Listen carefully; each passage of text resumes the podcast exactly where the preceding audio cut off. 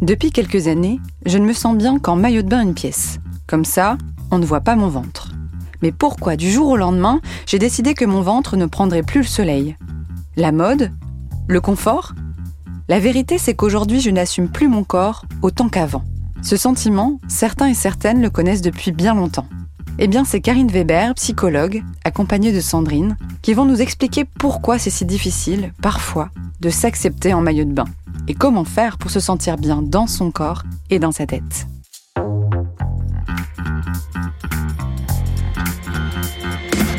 Vous avez une question? On a la réponse. Vous écoutez Conseil Sport, le podcast Bien-être, Santé, Nutrition de Decathlon. Pour l'épisode de cette semaine, l'idée de départ était comment se sentir bien en maillot de bain cet été. Alors, en y réfléchissant pas trop longtemps, hein, j'avoue, c'était pas possible de donner ce type de conseil qui nous ajoute une injonction de plus. Par contre, avec Karine, on s'est dit OK, on peut aborder ce sujet avec un petit pas de travers. Et j'avoue que j'ai surtout adoré sa première réponse. Oui, sur une île déserte. Donc c'était comment se sentir bien en maillot de bain? Et là, elle me répond, bah, on peut se sentir bien en maillot de bain sur une île déserte. Bonjour Karine. Bonjour Sandrine. Tu es revenue de ton île déserte? Bien sûr. Et j'y ai passé un très bon moment. Maintenant, c'est comment se sentir bien aussi en dehors d'une île déserte. Et ça veut dire que, bien évidemment, qu'on parlera beaucoup du jugement de l'autre et de la peur du jugement de l'autre, euh, qui va de temps en temps nous embêter lorsqu'on va se retrouver un petit peu euh, mis à nu, entre guillemets. Alors, comment on peut accepter son corps? La dernière fois, j'étais à la piscine et je regardais justement les gens rentrer dans l'eau et, et je me rendais compte qu'effectivement, je les observais et ils avaient plus ou moins des corps imparfaits ou parfaits, mais en tout cas plus ou moins. Et je me suis fait cette réflexion. Je me suis dit, comme dirait le philosophe Alexandre Jolien, mon corps est répugnant, mais comme dirait le psychologue Alfred Adler, je suis la seule à m'en préoccuper. Et peut-être que le curseur, ça serait justement celui-là, de se rendre compte que on est très juge avec nous-mêmes et comment on fait à un moment donné pour que ce corps et nos pensées soient un petit peu plus en adéquation. Et j'ai envie de te demander aussi, est-ce que finalement on est obligé d'accepter euh, ce corps? Parce que tu sais, les, ces magazines où on a des titres où il y est écrit elles s'acceptent avec leur rondeur et elles sont heureuses, patati patata. Qu'est-ce que tu penses de ça? Je pense que si je traduis un petit peu la définition de l'acceptation, c'est être en paix avec soi-même. Accepter son corps, on n'est pas forcément OK sur ce qu'il est, mais en tout cas il est comme ça. Et l'acceptation, c'est l'acceptation de ce qui est. Et donc pour moi, dans un premier temps, c'est comment je m'accepte tel que je suis. Mais je pourrais vous dire la même chose sur le fait d'avoir les yeux marrons, sur le fait, euh, voilà, d'avoir euh, euh, les cheveux bruns, etc., etc. Ça veut dire que peut-être que j'aurais préféré être blonde aux yeux bleus, mais en tout cas, je suis comme ça. Et l'acceptation, c'est je suis comme ça et j'accepte ça. Et à partir de là, je vais être un petit peu plus en paix avec moi-même. Ce qui nous met en souffrance, c'est souvent la différence entre je devrais être avec par exemple, je vous donne un exemple, c'est le décalage entre ce qui devrait être et ce qui est.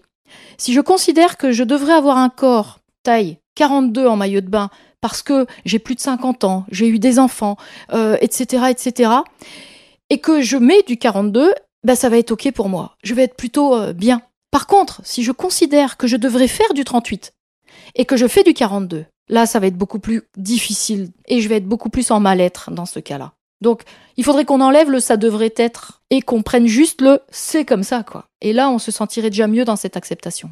J'ai une autre question sur plutôt l'estime de soi. Est-ce que l'estime de soi est liée au corps? Euh, Exemple, j'ai un corps soi-disant parfait. Est-ce que obligatoirement j'ai une bonne et belle estime de moi? Bah, par expérience, je me rends compte que parfois j'ai des, j'ai, des euh, personnes très très jolies qui, qui se trouvent laides et donc, c'est pas tant euh, ce qu'on est, c'est la perception. Et c'est vrai que je peux me retrouver avec une bonne estime de moi, avec un corps euh, imparfait. Et inversement, ça veut dire que par définition, l'estime de soi, c'est la valeur que je me donne. C'est est-ce que je me considère comme une belle personne? Taille 38 ou 42 d'ailleurs, c'est comment est-ce que je m'aime tel que je suis? La confiance en soi, c'est le savoir-faire. C'est euh, est-ce que j'ai le sentiment d'avoir des ressources? Est-ce que je crois en mon potentiel de ressources? Et donc, dans un premier temps, c'est de savoir que l'estime de soi est beaucoup plus profonde que la confiance en soi. Une bonne estime de soi amènera plus de confiance en soi. Mm. Je vais beaucoup plus oser me promener en maillot de bain, quelle que soit ma taille, si mon estime et la valeur que je me donne est bonne. Et comment, alors là, c'est vrai que pour moi, dans cette estime de soi, quand je regarde les gens rentrer dans, dans les piscines, comment je pourrais résumer l'amour que je leur renvoie simplement à leur enveloppe charnelle? C'est terrible quand même d'imaginer ça, quoi. L'estime de soi, c'est la couche plus profonde que la confiance. La confiance, elle est au-dessus. Oui, la, confiance, c'est le savoir-faire. Euh, l'estime de soi, c'est le savoir-être. C'est je suis.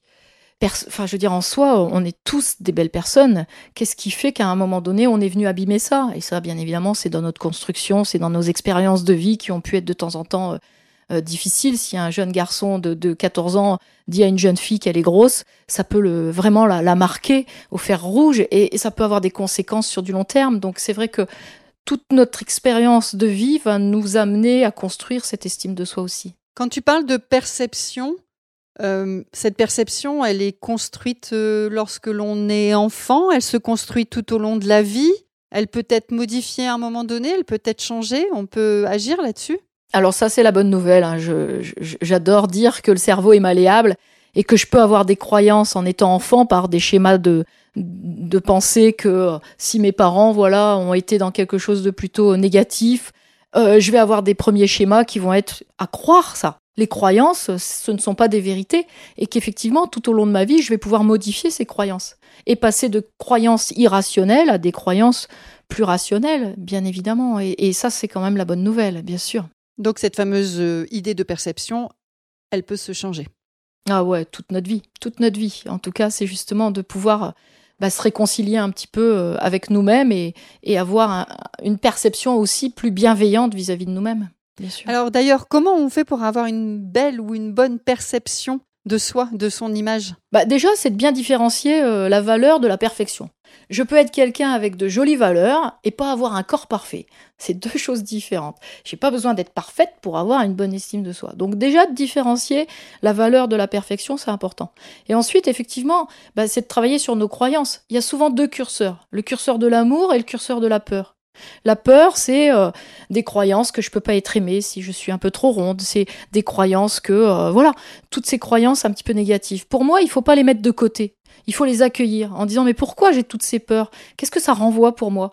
Est-ce que vraiment je vais être moins aimée si mon corps n'est pas parfait? Et d'où viennent ces croyances? Si je les accueille et que j'essaye de les comprendre, elles vont pouvoir un peu plus se mettre sur le côté. Et puis la deuxième chose, c'est apprendre aussi à se donner de l'amour de soi. C'est un petit peu facile à dire, mais c'est une façon de dire le complexe, c'est quand on focalise sur les choses qui vont pas. Si je complexe par exemple sur mon ventre, je vais regarder que mon ventre et je vais voir les bourrelets et je vais être complètement horrifié de ça. Si par contre je me regarde dans ma globalité, je vais pouvoir diminuer cette sensation de, de négation. Et je vais pouvoir aussi aller plus vers, mais qu'est-ce qui me plaît chez moi? Qu'est-ce qui physiquement, euh, je suis OK? Quand des gens en thérapie me disent, il y a rien qui est chouette chez moi. Je leur dis toujours, mais c'est pas possible. C'est pas possible. Ça n'existe pas. Je peux pas l'entendre. Voilà, le tout et le rien, vous me l'enlevez. Et donc, vous nuancez un peu ça. Et vous allez vous reconnecter aussi avec les choses que vous aimez chez vous. Ou demandez à votre meilleure amie ce qu'elle aime chez vous. C'est aussi d'être de, capable de recevoir euh, des choses positives et de recevoir de l'amour aussi. C'est des fois pas évident. Oui, parce qu'il y a la, la, perception de soi, mais il y a la perception de l'autre qui, mhm. peut-être bien souvent, est moins cruelle que l'on ne le pense, non? Bah, bien évidemment, souvent déjà elle est moins cruelle et la majorité des, des gens est quand même bienveillante. Mais c'est vrai que euh, c'est aussi de comprendre que je pense que les plus durs juges, ce sont nous-mêmes, ça c'est évident.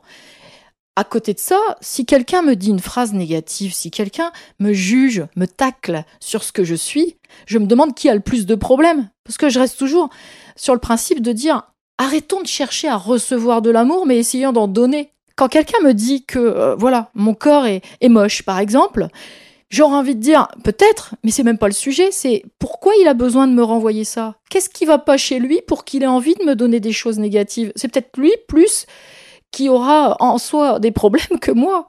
Et donc je dis toujours aux gens, mais donnez de l'amour, donnez de l'amour. Et si des gens autour de vous ne sont pas capables de donner de l'amour, ne soyez pas trop dur avec eux. Ils font ce qu'ils peuvent, mais ça ne vous appartient pas le jugement de l'autre ne nous appartient pas.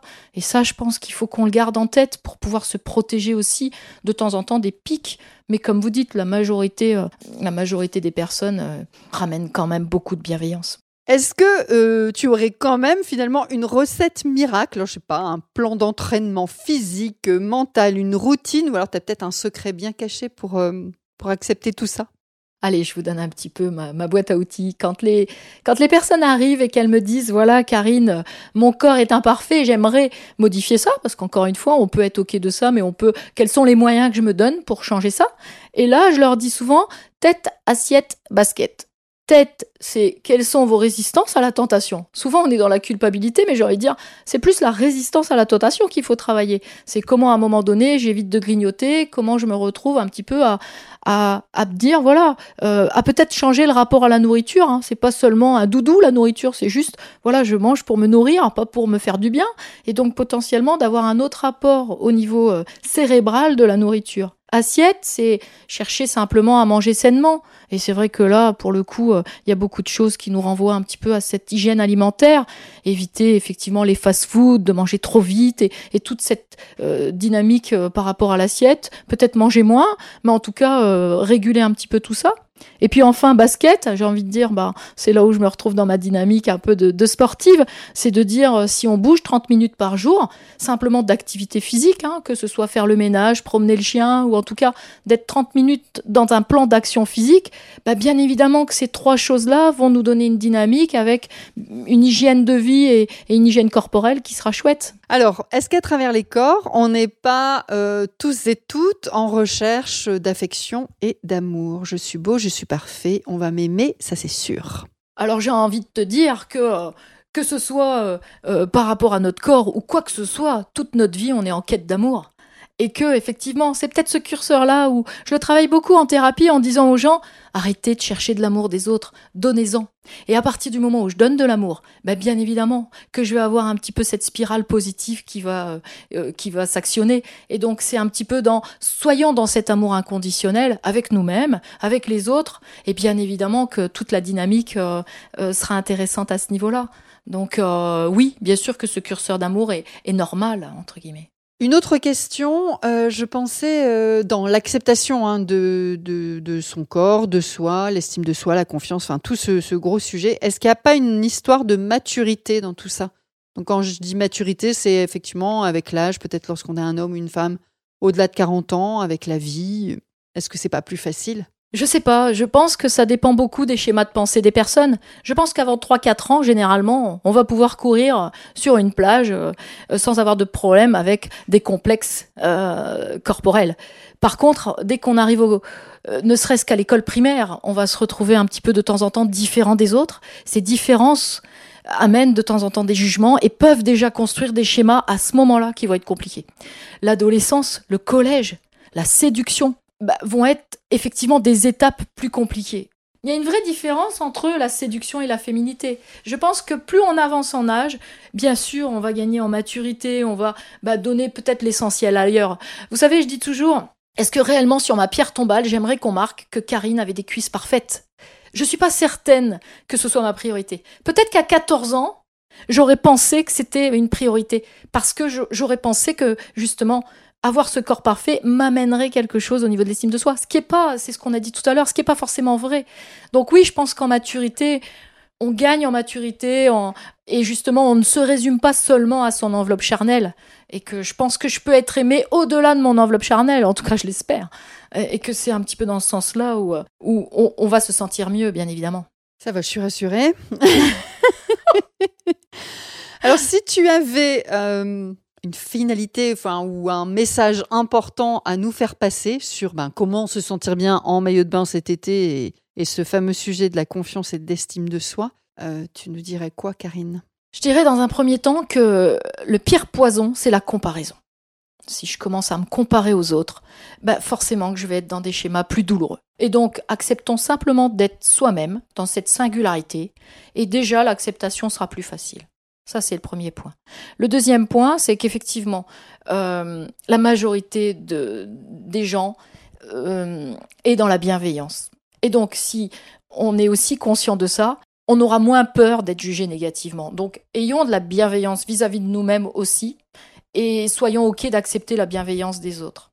Et puis, je dirais que pour terminer, euh, le bonheur, c'est la qualité des relations. On l'oublie trop souvent. C'est pas le corps parfait, c'est la qualité des relations. Et j'ai envie de dire, bah, profitez de cet été pour pouvoir rire, bronzer, nager, et en tout cas d'être juste dans des moments de, de plaisir et de partage. Merci pour ta conclusion. Je pense que tu as peut-être des, des, sources à nous citer, euh, des références de livres, de films, de vidéos, ce que tu veux sur le sujet. Qu'est-ce que tu as à me proposer? Sur l'estime de soi, j'ai lu deux livres là dernièrement qui m'ont bien plu. C'est Avoir le courage de ne pas être aimé de Kishimi et, Koga et S'aimer enfin de Christophe Forêt. Euh, sont deux ouvrages où j'ai pris beaucoup de plaisir justement à, comprendre que voilà l'amour c'est plus celui qu'on donne plus que celui qu'on reçoit et que dans la construction psyché c'est hyper important. Il y a un, ouvrage de Sophie Cheval que j'aime bien, c'est Belle autrement, qui parle justement de la, tyrannie de, l'apparence et qui peut être pour ceux qui le souhaitent ou celles qui le souhaitent un, bon complément.